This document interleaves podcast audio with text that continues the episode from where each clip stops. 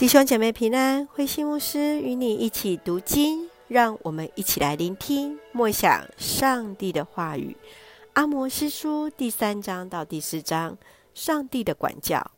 阿摩司书三章中，上帝对以色列背约者给予的刑罚就是饥荒、旱灾、农作物的毁坏、瘟疫、地震，还有战争，为要叫百姓回转。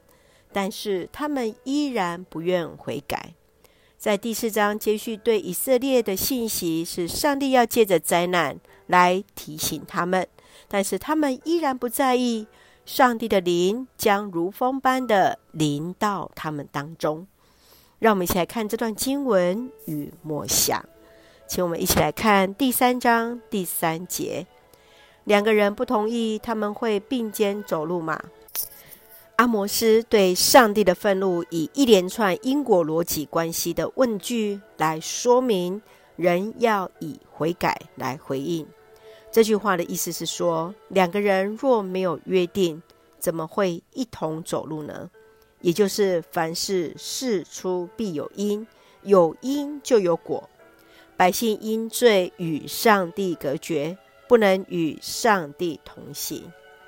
亲爱的弟兄姐妹，你认为一个人要如何能与上帝同行？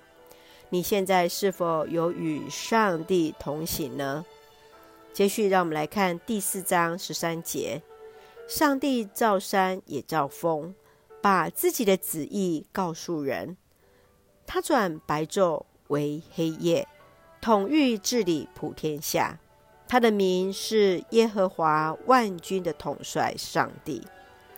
阿摩斯指出，上帝要借着那五个刑罚使百姓回转，百姓那悖逆受罚却未受教，但先知依然要穿插对上帝的赞美，来描述上帝掌管的一切是有一个胜利者的权威呀、亲爱的弟兄姐妹，你如何从上帝的创造看见他的权柄？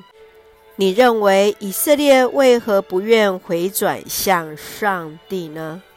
求主来帮助我们，也借由以色列他们对神的回应，也来作为我们的提醒，也来看见上帝创造那万物，他是万军的统帅呀、啊。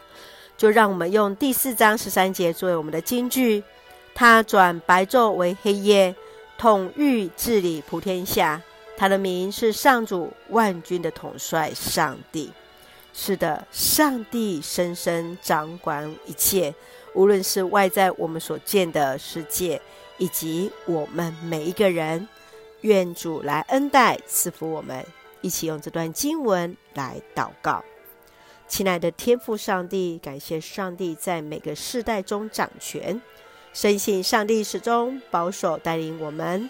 感谢主是创造万物的主，你是那大而可畏的神。求主怜悯顾念我们的软弱，使我们仍有机会回转向你，与主同行。